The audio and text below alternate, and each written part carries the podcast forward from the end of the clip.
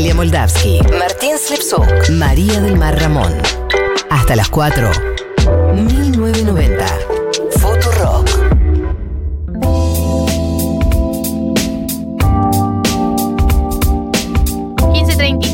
Eh, 14 grados en la ciudad autónoma de Buenos Aires. Hace dos programas que empecé a decir la temperatura y automáticamente me volví porteño-céntrica.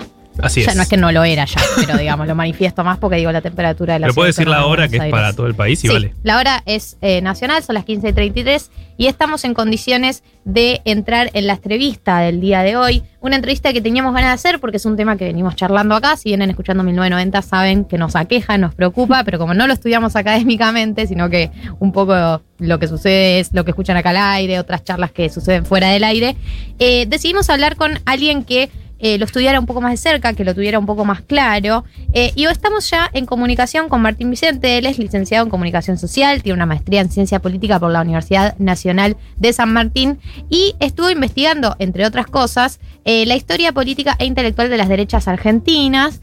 Eh, y los grupos político-intelectuales del catolicismo democrático local y del Cono Sur. Particularmente a mí había un hecho que también nos impulsó a llamarlo, eh, que tiene que ver con la marcha anticuarentena que hubo el fin de semana pasado y que eh, sé que Martín estuvo en alguna, es una crónica de alguna, y bueno, vinculando un poco todo con todo, Martín, bienvenido a 1990. Hola, buenas tardes, ¿cómo estás Galia? ¿Cómo está el equipo? Buenas tardes también para la audiencia.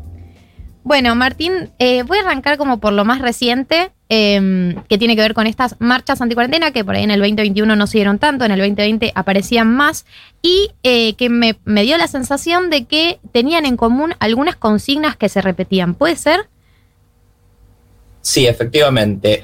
Yo pondría el ojo no en llamarlas centralmente marchas anticuarentena, si bien se dieron muchas veces como protestas frente a las medidas eh, sociosanitarias que tomó el gobierno vinculadas con la pandemia del COVID-19, sino que hablaría más bien de marchas opositoras. Nosotros cuando estuvimos cubriendo algunas de estas marchas, yo cubrí algunas en Tandil, unos colegas, eh, Ezequiel Zafferstein, Sergio Morresi, eh, Analia Goldentul estuvieron cubriendo en Capital, hicimos un poco de searching en las redes de los diversos grupos. El factor unificante era la oposición al gobierno nacional, pero oposición no solamente los sectores que uno podría considerar netamente opositores, es decir, que votan a la principal oposición a lo que hoy es el gobierno, Juntos por el Cambio, sino también una oposición de propios votantes del gobierno que se quejaban de este tipo de medidas. Y esa articulación se podía dar muy visiblemente con lo que podríamos eh, señalar como los aspectos más derechistas de estas consignas, pero no estaba solamente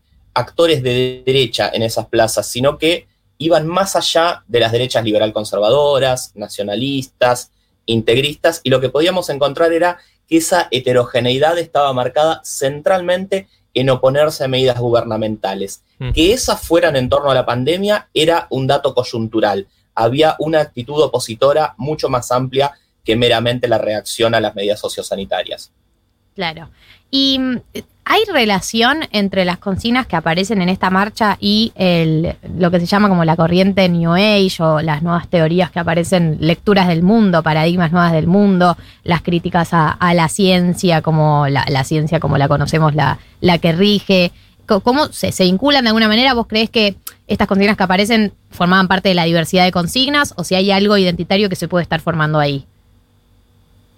Creo que son las dos cosas juntas, pero diferenciadas. Por un lado, en la primera de las cuestiones que vos marcás, hay, y eso marca que no solamente estamos ante unas marchas centradas en ideologías de derecha, mucha presencia de lo que a grandes rasgos podríamos llamar el New Age, las nuevas formas de cuidado de sí, las nuevas formas de presentación de subjetividad, que de- del centro hacia la izquierda del tablero ideológico han tenido muchas transformaciones en las últimas décadas. No podemos tampoco mirar a estos fenómenos como la era de Acuario y las ideas más propias de la década de los 60. Eso ha tenido también un impacto por derecha en torno a nuevas formas de entender la subjetividad, nuevas formas de individualismo, distintas maneras de vincularse con lo que se llama genéricamente las derechas verdes, y eso me conduce a la segunda cuestión.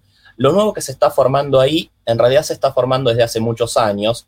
Hay a partir del 2001 una nueva forma de salir a las calles, donde sectores, ahora sí claramente identificados con las derechas, salieron a la calle en 2001, se comenzaron a sentir cómodos allí, participaron de distinto tipo de manifestaciones que podían ser las manifestaciones prosecuritistas vinculadas con Juan Carlos Bloomberg, pero también manifestaciones verdes como podían ser en contra de las pasteras que se instalaron en Uruguay frente a la provincia de Entre Ríos y que se replicaban en ciudades como Buenos Aires, Rosario, Córdoba, La Plata, Mar del Plata, Bahía Blanca, las grandes ciudades del país, todas tuvieron latigazos de esa eclosión que normalmente se había asociado primeramente con sectores progresistas, pero esos sectores más claramente marcados en la derecha fueron creando una suerte de identidad antikirchnerista que en parte reescribía las pautas del antipopulismo y del antiperonismo tradicional, en parte sumaba nuevos clivajes de derecha, pero que lentamente se fueron articulando en torno a lo que más ampliamente que el mundo pro, como se le ha dado a llamar al espacio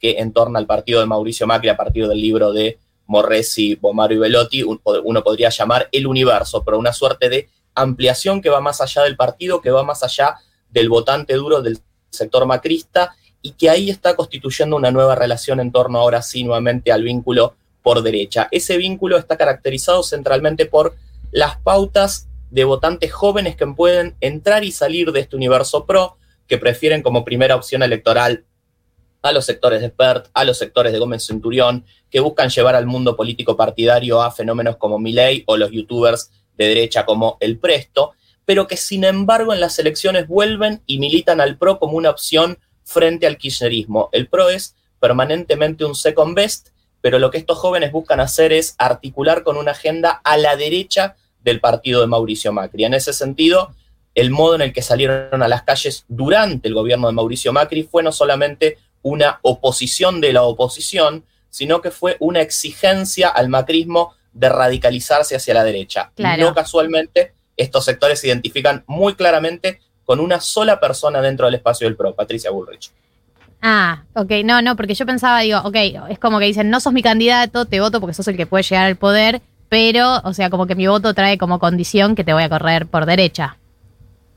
Efectivamente, es una suerte de cláusula no escrita, pero militada en las calles, en las redes, en eventos políticos culturales, donde efectivamente las entrevistas que nosotros estamos realizando, la idea de solo podemos hablar con Patricia es muy clara. En ese sentido, la articulación que realiza Patricia Bullrich es muy evidente. Pero la lectura que estos jóvenes están realizando es no solo del PRO como second best, sino que en PRO late también la posibilidad de una traición. Muchas veces los podemos encontrar señalando que el PRO en realidad es progresismo amarillo, es socialdemocracia con otro nombre, es kirchnerismo de buenos modales, y en ese sentido la insistencia de estos jóvenes por llevar a la derecha al PRO parte no solamente de este vínculo con Patricia Bullrich, sino de potenciar su propio lugar como militantes y activistas, y a partir de eso lo que encontramos es que muchos de los actores políticos consagrados que habían estado articulados con PRO en los orígenes del partido, como el propio Gómez Centurión, como Cintia Houghton u otros, que fueron desplazados por el propio Mauricio Macri por ser piantavotos, por representar a las derechas duras, hoy necesitan ser cortejados porque esos cuatro o cinco puntos que suman en una elección pueden ser, en algún caso, la diferencia entre entrar o no a un balotaje. Bueno, en las marchas del fin de semana, eh, en las marchas de la semana anti-cuarentena vimos, no, no el fin de semana, el fin de semana largo, eh, vimos un montón de, pancartas eh, que acusaban a la reta de ser la alianza, la reta Kisilov, Alberto, y de hecho este personaje, el Bitcoin, no sé si nombrarlo o no, prefiero no, todo el tiempo está tuiteando que, que son los tres marxistas y, los está poniendo en, un mismo lugar político a la reta Kisilov eh, y Alberto, como en, consonancia con eso que decías. Hola, bueno, efectivamente. No, no, si querés anda vos, Martín, el Martín entrevistado. Espero la pregunta y en todo caso las contesto juntas, no hay problema. Dale. ¿Cómo estás? Martín Slipsuk te saluda. Eh, no, mi duda tenía que ver también con cómo ubicabas este, esta juventud de derechas que vos bien marcás eh, en algo más mundial, ¿no? Porque vemos que está sucediendo en varios países del mundo esto. Eh, ¿Cuál es tu lectura sobre estos nuevos movimientos o estas nuevas derechas que emergen? Efectivamente, desde hace unos años diversos autores como Enzo Traverso están hablando de los nuevos rostros de las derechas. Muchas veces esa suerte de nuevo animal político que se está creando en el, en el zoológico de la política occidental al menos, efectivamente tiene rostros que son muy distintos a las derechas tradicionales, pero derechas tradicionales que uno puede asociar con la tradición liberal conservadora, con la tradición nacionalista reaccionaria, con los diversos integrismos religiosos, que sin embargo están muy lejos de ser aquellas derechas de la Guerra Fría. Ha ocurrido el neoliberalismo, ha ocurrido la ola rosa en América Latina, ha ocurrido una situación de desencaje de las identidades políticas tradicionales a nivel de Occidente, con lo cual estamos hablando de novedades que van más allá de la Argentina y que con la velocidad de los cambios comunicacionales, evidentemente entre los distintos países hay una comunicación muy rápida, muy veloz y en un sentido lo que está intentando representar parte de esta nueva derecha en la Argentina es no solamente algo que creció a la derecha del universo de PRO y una agenda que busca derechizar al PRO, sino también representar una nueva forma de ser, de estar en las derechas.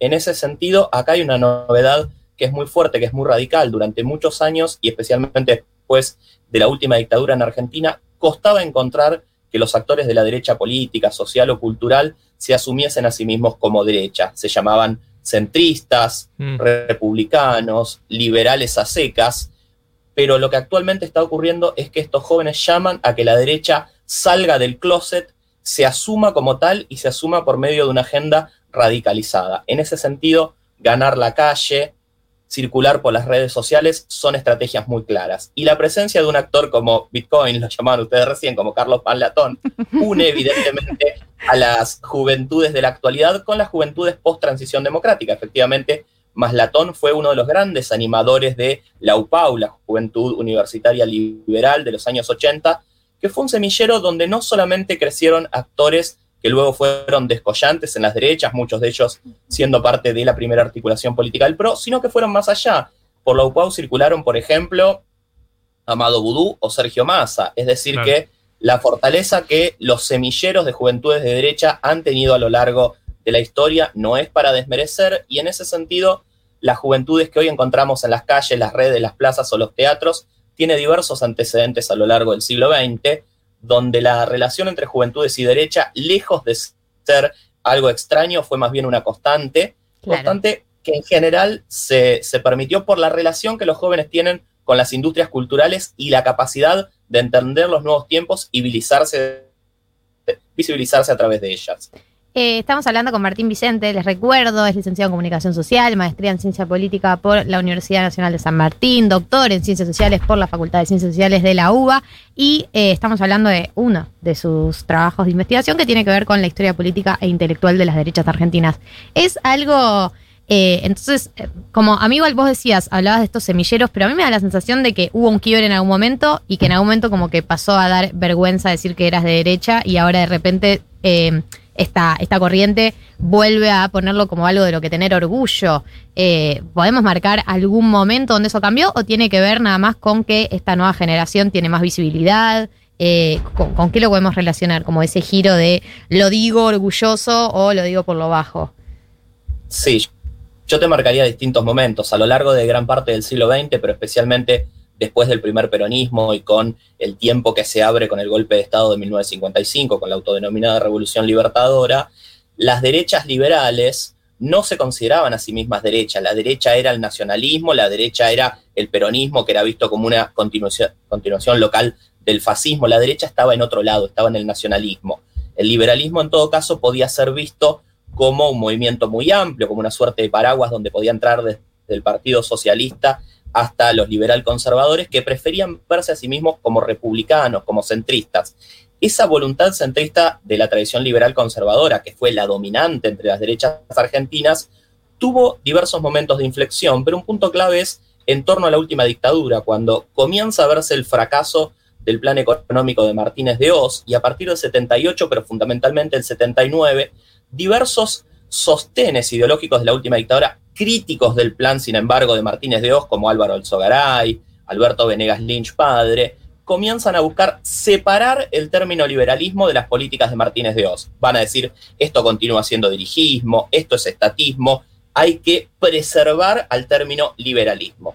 La transición democrática, efectivamente, al construir un relato de la violencia argentina del siglo XX y de las dictaduras como muy apegada al nacionalismo, en esto es muy claro el discurso del alfonsinismo u mm. obras culturales como La República Perdida, permiten que lentamente la idea de liberalismo vuelva a tener una amplitud como la de décadas anteriores, y es en esa amplitud donde las derechas liberales vuelven a reclamar para sí el lugar centrista y a alejarse de la idea de somos parte de una derecha, somos la república, buscamos el centro, la derecha es permanentemente el nacionalismo. Claro. La articulación que se da en el menemismo entre peronismo y liberalismo también complejiza esa idea y es recién durante la, la era o la etapa del kirchnerismo que lentamente diversos autores y actores de derecha van buscando reclamar para sí ese mote, acusando de hecho a las derechas liberal conservadoras y su voluntad centrista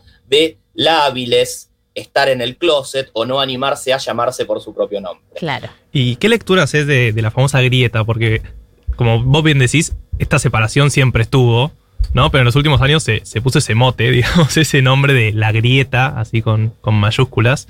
Eh, ¿Crees que cambió en algo eso? Creo que la grieta, la llamada grieta, tiene varios efectos. Por, por un lado, que es una forma de construcción, de articulación política agonal, de construir un nosotros y un ellos, que es muy fuerte para construir el afuera constituyente. Yo me constituyo identitariamente como anti algo, y en ese Sí. sentido permite este juego donde hay un voto ideológico, un voto identitario y un voto a second best para que no gane aquel otro las elecciones. Eso funciona en torno del universo del macrismo y funciona también en torno del universo del kirchnerismo. Uno puede ver replicadas aquellas acusaciones de determinados íconos kirchneristas a la izquierda por el voto en blanco en el balotaje de 2015, con lo que está ocurriendo hoy con sectores del macrismo que señalan a Labaña y Urtubey como aquellos que le hicieron el juego al kirchnerismo, que señalan a Espert y Gómez Centurión como aquellos que permitieron nuevamente el triunfo kirchnerista, serían una suerte de quinta columnistas, pero esta idea agonal, grietística, en parte reescribe otras grietas que son mucho más profundas en la discursividad y que me parecen socialmente mucho más atendibles. Por ejemplo, este discurso que ha aparecido muy fuertemente en las marchas de somos parte de los argentinos que con nuestro trabajo mantenemos a un 40% Sí. o 50% que no trabaja, la eh, construcción de una identidad de nosotros somos lo que nos damos, que venimos de 80 años de decadencia, quien lo- no lo nota no solamente no se da cuenta, sino que colabora con la perpetuación de esta decadencia. Y otro discurso que me interesa marcar acá, el de muchos sectores que proveniendo del progresismo e incluso del peronismo, señalan hoy que el encuentro entre progresismo y peronismo que representaría el kirchnerismo no es sino otra mascarada para reescribir la historia argentina. En ese sentido, el discurso grietístico es en parte identitario, en parte políticamente actuante y condicionante de cuestiones no solo ideológicas, sino identitarias, sino que claramente reescribe a la luz de la coyuntura problemáticas históricas de mucho más larga data. Claro, sí, no, y yo te hago una última pregunta antes de cerrar, Sí. eh, que tiene que ver con, eh, me da la sensación de que es, son un poco más violentas las consignas a veces, ¿no? Como la manera de dirigirse a, a otros colectivos, no es que en otros sectores no haya violencia, ¿no? Pero como si fuese casi eh, el lenguaje, el lenguaje eh, para hablar, para comunicar, para hacer mensajes como un nivel de violencia eh, súper alto. Eh, ¿Vos lo percibís de la misma manera? En muchas ocasiones hay un lenguaje que en parte es inflamado por diversas condiciones. Por un lado, porque justamente esta idea de que se está reescribiendo trágicamente la historia hace que ese lenguaje sea más acelerado, más preocupado, pero también porque se utiliza un lenguaje de agresividad o pendencia propio del canchereo de las redes sociales. Es central ver cómo las culturas o los tópicos de las redes sociales van ingresando en la discusión política coyuntural y en las relecturas sobre la historia, pero además porque en general muchas de estas vinculaciones entre una derecha que busca ser identitaria, que busca salir del closet, apela a lo que el sociólogo François Dubet llama las pasiones tristes. Mm. Y en ese sentido, el vocabulario de las pasiones tristes tiene que ver antes que con un lenguaje progresista, igualitarista o universalista, con un lenguaje que antes bien señala, segrega o busca crear tópicos de discusión basados en esta idea donde la grieta redescubre, redibuja, pero relegitima no solamente debates historiográficos, sino en conos que tienen una historia de mediano y largo plazo. Claro. Martín, Martín Vicente, licenciado en Comunicación Social, maestría en Ciencia Política, doctor en Ciencias Sociales, investiga la historia política e intelectual de las derechas argentinas, entre otras cosas. Gracias por pasar por 1990. Un gusto, muchas gracias por la invitación en otra ocasión.